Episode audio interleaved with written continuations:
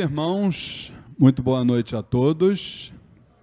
Sejam bem-vindos ao Templo Estrela do Oriente, a casa da Cabocla Jurema da Praia. Que a luz do universo, de nossos guias, nossos orixás, essa luz maravilhosa possa contaminar nossas mentes, nossos corações, né? E sejam muito bem-vindos, não só aqueles que estão presencialmente aqui na casa da Cabocla Jurema da Praia, o Templo Estrela do Oriente, Rua Goiás 548, Piedade, Rio de Janeiro, como também aqueles que nos assistem através da fanpage facebook.com barra Templo Estrela do Oriente e através também de todas as mídias que o Templo Estrela do Oriente tem, seja através do YouTube, do, do podcast, baixando o aplicativo Castbox, e depois é só digitar ali Templo Estrela do Oriente, você ouve os áudios de todas as ferramentas que a gente disponibiliza sem o vídeo, através do podcast, e é como se fosse o rádio da antiga, né? O rádio a gente botava no ouvidinho, né? Botava ali o egoísta e ouvia, né? E agora com o podcast é a mesma coisa, tá, gente? A gente recomenda que tem uma gama de ensinamentos, ferramentas maravilhosas disponíveis para vocês, não só no YouTube do Templo Estrela do Oriente, como também no podcast, baixando o aplicativo Castbox, tá?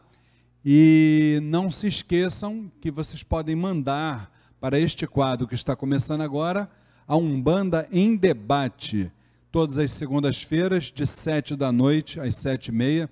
A gente troca ideias, troca informações sobre o espiritualismo em geral, sobre a Umbanda em particular. É o momento que a gente tira dúvida, que às vezes a sua dúvida é a dúvida de um outro irmão, de uma outra irmã.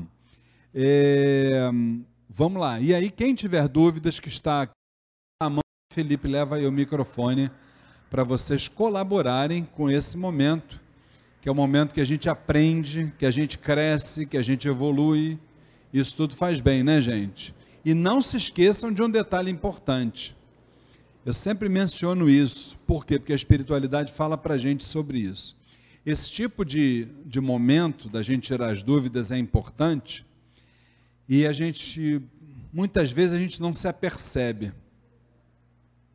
Muitas vezes existe no astral não o superior, mas no astral inferior, uma série de espíritos, irmãos, sofredores, e que muitas vezes a gente trocando ideias, falando de luz, falando de amor, falando de prosperidade, falando de positividade, esses espíritos escutam e muitas vezes por conta própria, tá?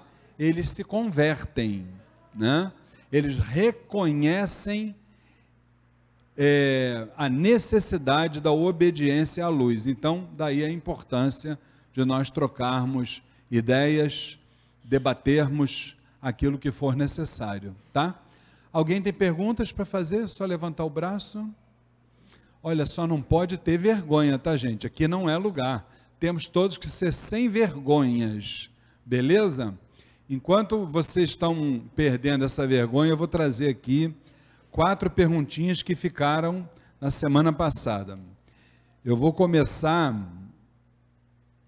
com a pergunta do irmão Roberto Torres, que ele disse que é de Jacarepaguá. Espero que ele esteja nos assistindo.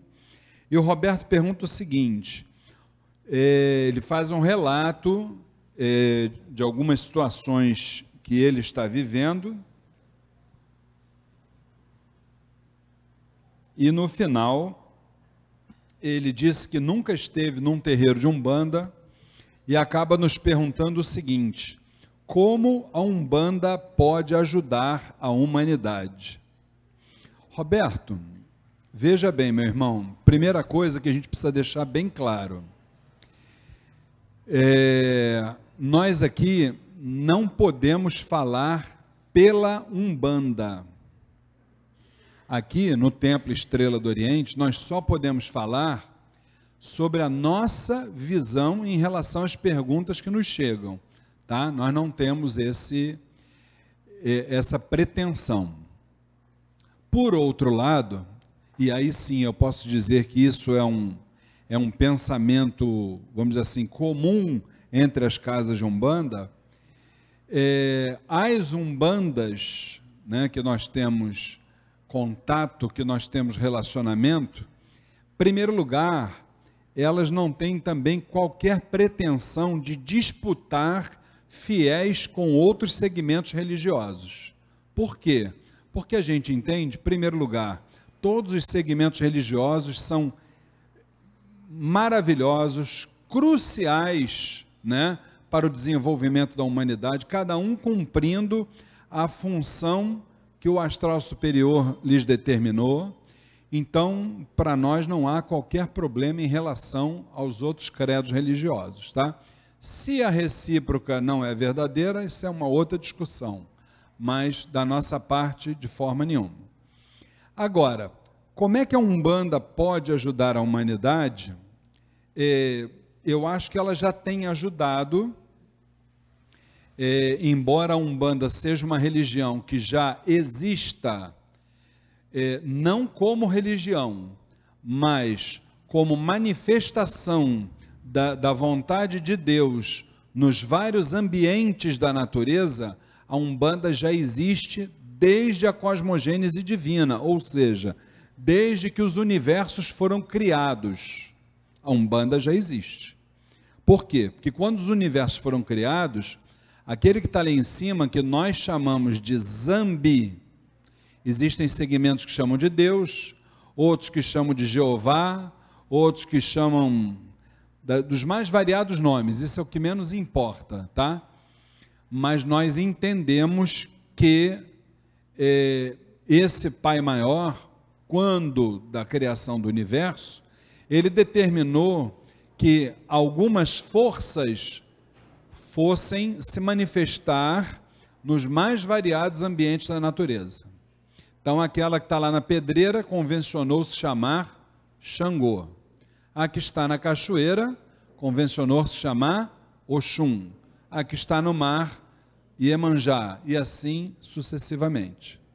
A partir de 1908, com a anunciação da religião de Umbanda através do Caboclo das Sete Encruzilhadas, manifestado no médium Zélio Fernandino de Moraes, a Umbanda, além de ser uma força presente nos ambientes da natureza, ela passa a ser também a manifestação do espírito para a prática da caridade. Então, a partir dessa data, 1908, até mais ou menos 1990, 2000, não só Umbanda, tá? mas o Espiritismo também, outras formas religiosas e filosóficas também, é, chegaram para a humanidade mostrando o seu cartão de visita. A Umbanda teve uma forma de mostrar esse cartão de visita, o Espiritismo teve outra, as demais religiões tiveram outras e assim sucessivamente. No caso da Umbanda, nós vivemos de 1908 a mais ou menos até o ano 2000, um período que nós chamamos aqui de do período da manifestação, onde nós tínhamos é, muitos fenômenos é, de médiums inconscientes naquela época, naquela época, até mais ou menos 2000. 1990, 2000 para cá, a inconsciência ficou para trás. Aí como é que hoje as coisas se comportam? Hoje, a espiritualidade faz a parte dela até o limite de 50%, e os outros 50% é a humanidade quem faz.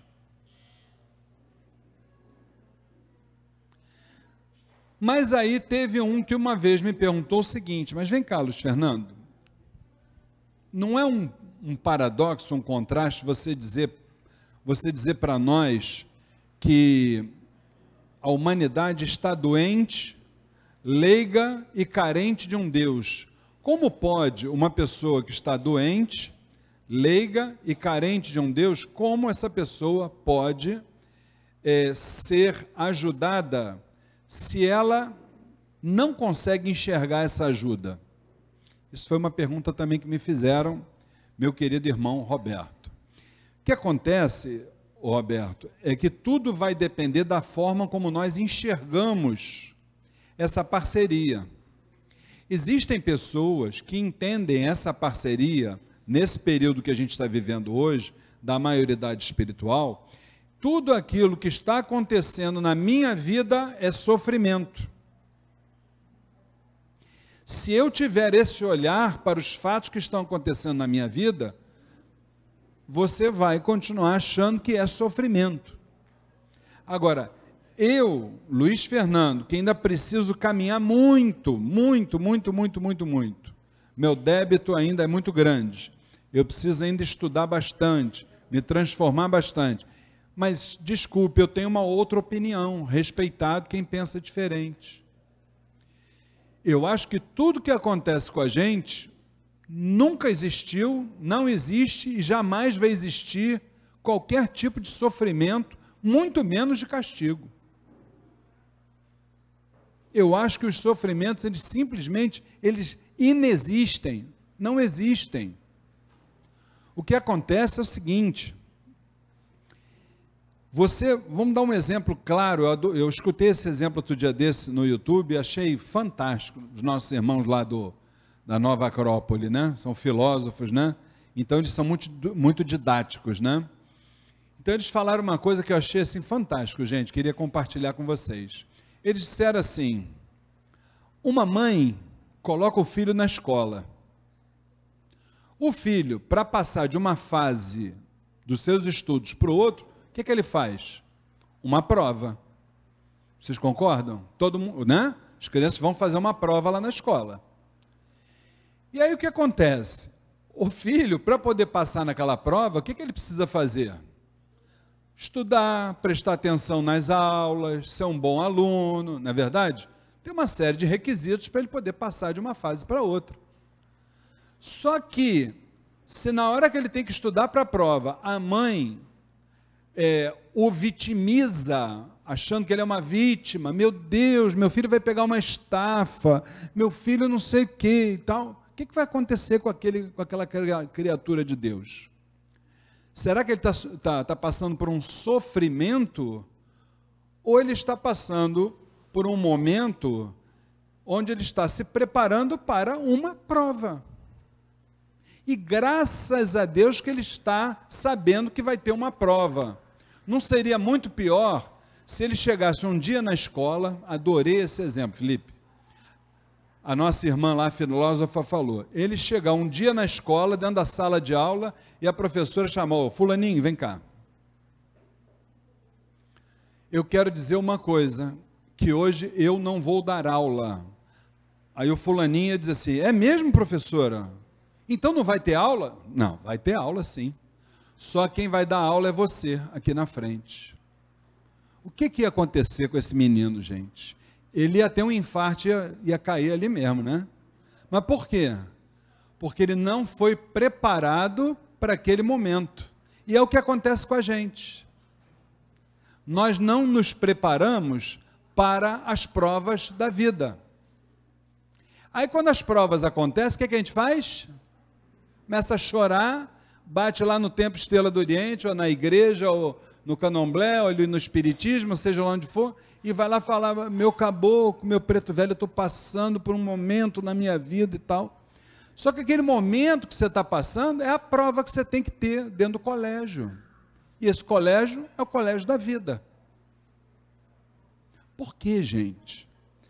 Porque se não houver a prova, não há evolução da consciência. Se não houver evolução da consciência, ninguém cresce.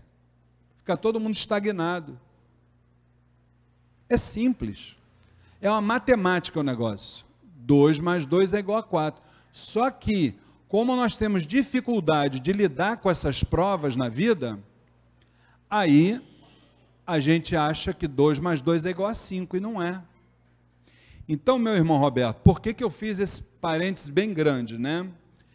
Porque a Umbanda que nós praticamos aqui dentro do Templo Estrela do Oriente, eu não posso falar pelas outras, a gente procura, através desse chão sagrado, que para nós é muito sagrado esse chão que aqui está, a gente procura levar o alimento que esse chão aqui produz, para que todas as pessoas que estão vestidas de branco aqui dentro, como eu, ainda digo mais para você, viu, Roberto? Eu, eu, e minha esposa, que somos os dirigentes, somos os mais necessitados dessa alimentação aqui, tá? Não consigo viver sem ela. É, e também os irmãos da assistência, a gente procura levar a alimentação que essa terra daqui provê, para que um dia esse alimento da alma possa, no momento de cada um, se transformar em espiritualidade. Quando isso se transformar em espiritualidade, a gente vai passar por essas provas sem qualquer problema. Sem qualquer problema. Só vai vir aqui no Templo Estrela do Oriente para dar tchauzinho e agradecer as entidades. Mais nada. É assim que a banda toca. Tá bom, Roberto? Esperamos ter esclarecido a sua dúvida e estamos à disposição. Dúvidas do pessoal que estava com vergonha aqui dentro da casa? É só levantar a mão. Felipe está ali com o microfone e leva aí. E o microfone que o Felipe está ali não morde, tá, gente? Fiquem bem tranquilos. Nada. Gente, vocês estão com vergonha além, do, além da medida, hein? A minha sorte é que eu tenho mais três perguntas aqui. Vamos lá então.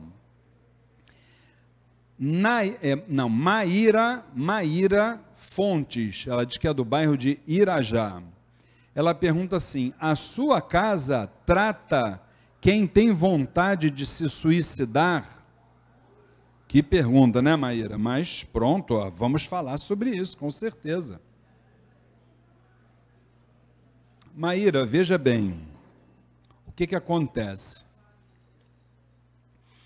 Se tem uma coisa que nós temos assim a exata noção, é que para cada irmão que vem aqui na casa, é, um remédio vai ser ministrado pela espiritualidade. Isso é fato, né? Agora, uma coisa a gente não pode deixar de considerar, minha irmã Maíra.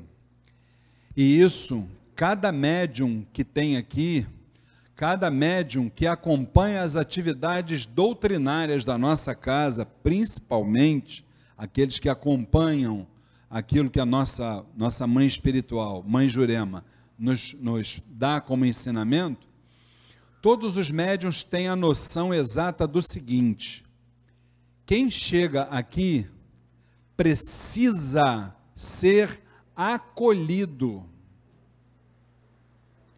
nós não estamos aqui para selecionar, olha, esse médium está com isso, esse assistido está assim, outro está assado, não importa.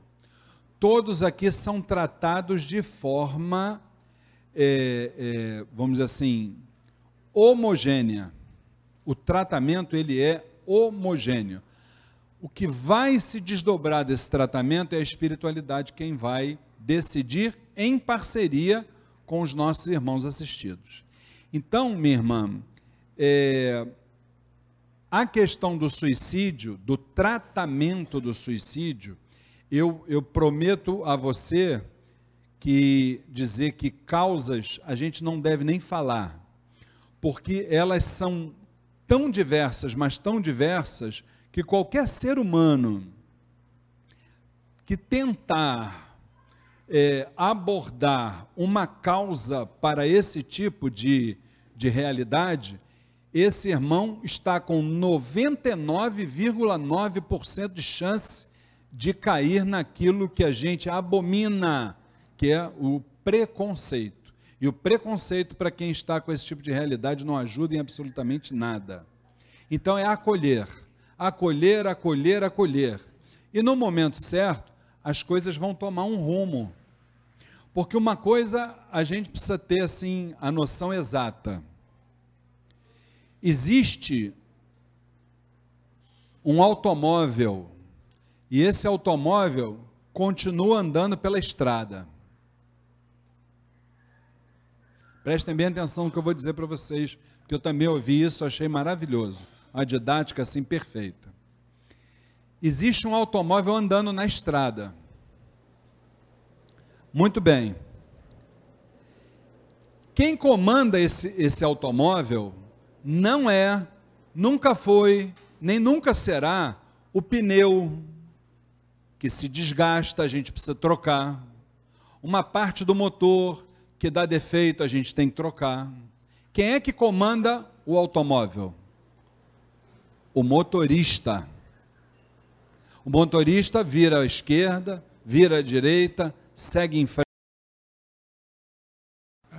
Que foi para o Vale do Suicida e o André, o, o André Luiz que foi para o Vale do Suicida. Certo. E ficou oito anos lá para, para poder é, pagar o, é, é, é, o tempo que ele tinha que ficar lá no, no, no Vale do Suicida para depois sair dali, né? Entendi. Que é, é esse o, o, o caminho para quem comete suicídio vai para lá, para o Vale do Suicida. E aí o senhor não falou? É, deixa eu te falar uma coisa. Por que, que eu não falei? Eu não falei porque, segundo a espiritualidade que nos assiste, neste momento que nós vivemos uma pandemia mundial em relação ao suicídio, isso não sou eu que estou dizendo e nem a espiritualidade, é a medicina que está falando. E isso é um dado estatístico, não cabe discussão. É, quando nós dizemos para o nosso assistido, é, vamos dizer assim, sem reconstruir, sem ter cuidado com a nossa linguagem, a gente não está colaborando com o conjunto da obra, com o objetivo final, que é evitar que aquele irmão é, é, tenha esse tipo de procedimento. Entendeu? Esse tipo de, de colocação, ele não é terapêutico. Ele não é terapêutico. Ele é fatalista. Então, para a pessoa que está desconectada, e eu gosto muito de dar o exemplo, já falei aqui há pouco tempo, vou voltar a falar porque ele é bem didático, o exemplo do irmão, por acaso espírita e repórter da Globo News, o André Trigueiro.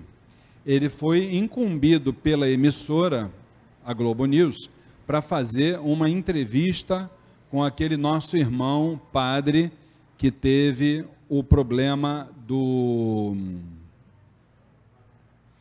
Sim, o Fábio de Mello só queria lembrar do, do probleminha que ele teve. Hã? Depressão.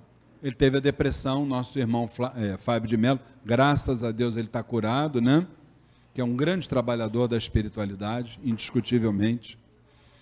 Então, o repórter, ele não teve, até por princípios éticos, coragem de perguntar para ele, de fazer essa pergunta que eu vou falar no ar durante a entrevista, inclusive para não muitas vezes criar qualquer tipo de constrangimento. Eu estou entendendo. E ele perguntou o seguinte para o, o padre: Padre, o senhor indiscutivelmente é uma das maiores lideranças religiosas desse país. O senhor já fez eh, inúmeros lares que estavam para se desmoronar felizes, pessoas que queriam dar cabo da vida mudarem de ideia. Então o senhor sempre falou muito de Deus. Onde é que estava o seu Deus no momento que o senhor estava naquela, naquela condição? Ele virou para o repórter, fora das câmeras, e disse assim: Olha, eu sempre falei de Deus, Deus estava do meu lado, indiscutivelmente, só que eu não tinha forças para chegar nele.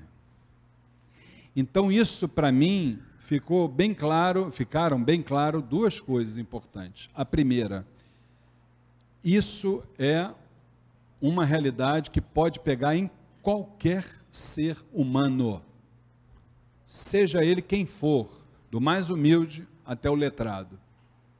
E segundo, e mais importante, se nós buscamos o nosso objetivo, que é o, o tratamento daquele irmão, ou melhor, o autotratamento daquele irmão, que se não for o autotratamento não vai resolver, que nós não vamos incutir nada na cabeça de ninguém. Ninguém vai mudar o seu procedimento porque eu quero, porque o senhor quer, ou porque eu estou apontando para onde ele vai. Um tratamento desse, ninguém aponta nada. Quando eu aponto, eu estou piorando as coisas. Então é o momento da gente usar uma linguagem 100% fraterna.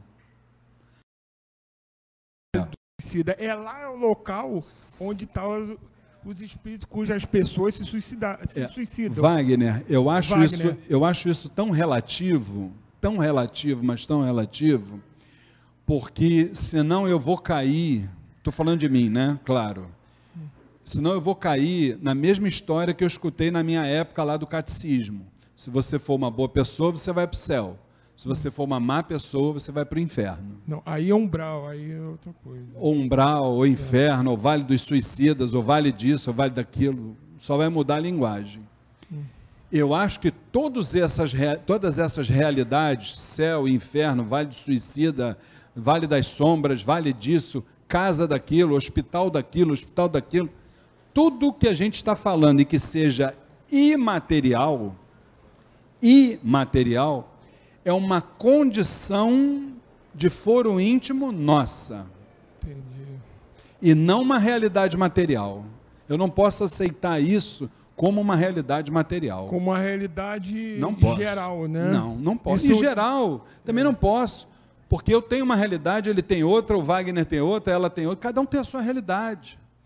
E essa realidade, aí sim, eu acho, vai refletir o que a gente estiver vivendo naquele momento. Mas eu não posso, isso é que eu queria te explicar, eu não posso é apontar para, o, para aquele que está tá se tratando na minha casa. Eu não posso apontar isso. Então, no Por... caso, o André Luiz foi porque era a condição dele. Sim, eu acho, eu acho o seguinte, Wagner, eu acho que as coisas são reveladas em determinados períodos. Talvez, estou colocando no condicional, talvez isso pudesse ter sido revelado numa outra época. Entendeu? Que o Espiritismo viveu essa época também na manifestação. Mesas girantes, outras coisas que a gente sabe que aconteceu, não é verdade? Mas para um tratamento terapêutico a gente precisa, antes de mais nada, se capacitar. Eu, acho que é por aí. É, acho que é por aí. Tá bom, Wagner? Espero ter te respondido. Irmãos, Respondeu eu tô com... sim. Muito Isso obrigado. aí. Estamos só com um minutinho. Eu vou tentar ser assim bem breve nas duas perguntas que faltam. O José Martins, qual a diferença entre orixá e entidade? José, espero que você esteja nos assistindo. O orixá, acabei de falar isso agora, é uma força magnética presente nos ambientes da natureza apenas e tão somente isso. É a nossa ancestralidade representada na natureza. O orixá nunca foi pessoa, nunca viveu encarnado, tá? Não é santo, tem nada com santo, tá? O santo foi algo imposto dentro da nossa realidade religiosa. É aquilo que a gente já ouviu falar como sincretismo. Sincretizar é misturar. Beleza? Diferentemente das entidades. As entidades elas estão agrupadas em falanges. E essas falanges nos foram reveladas a partir do surgimento da humanidade na África. Quando a humanidade surge na África, a espiritualidade revela as falanges para gente. Aí sim, as falanges são compostas de espíritos que tiveram corpo físico, desencarnaram, encarnaram, desencarnaram, encarnaram, desencarnaram, encarnaram, depuraram os seus karmas e foram então para o plano do puro espírito, onde eles não reencarnam mais. Eles trabalham em favor da humanidade, dentro da limitação dos 50%, na Umbanda, no Candomblé, no Espiritismo, no Católico, no Evangélico, cada um dando o nome que, que quiser para esses falangeiros do bem. Essa, essas são as diferenças básicas, tá? E por último, é, a Manuela Vidal. Imagina, gente, nem sabia que existia essa cidade. Embu das Artes, São Paulo, olha só. Que bom, tomara que a Manuela esteja nos assistindo. Tem o nome da minha neta, inclusive. Ela pergunta aqui: qual o entendimento da Umbanda sobre a data final? Data final, data limite, deve ser isso. Manuela, é, volto a dizer, tá? Nós aqui no Templo Estrela do Oriente não podemos falar pela Umbanda, nós só falamos pela visão da nossa casa. Rapidamente, que eu estou com meu tempo estourado. Primeiro, é, a mudança já estava sendo anunciada há muito tempo, tá? De, de provas e expiações para um planeta de regeneração. A prova disso que já entrou é que muitos países já estão regenerados. E não é de hoje, já há bastante tempo. Exemplo de países regenerados: Japão é um deles, é, Nova Zelândia, Austrália. Luiz, esses países não têm problemas? Claro que tem problemas. Tudo que está no planeta Terra sempre vai ter problemas. Só que isso é uma outra discussão. Agora, para o tema que você me perguntou, a data limite era realmente a que Chico Xavier colocou, isso é indiscutível. Só precisa deixar bem claro aquilo que a espiritualidade da nossa casa nos explicou, para não, vamos assim dizer, não alimentarmos catástrofes mentais nas pessoas. Tá?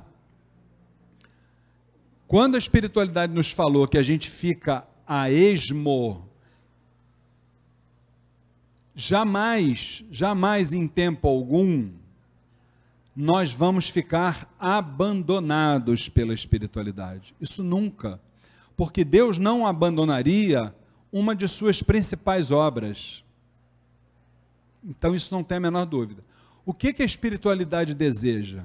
Primeiro, ela tem a consciência de que todos nós somos limitados, ela tem a consciência de que nós temos as nossas mazelas passadas, ela tem a consciência disso tudo, e ela tem mais ainda a consciência de que essas mazelas não são resolvidas assim, que isso transcende as encarnações nossas.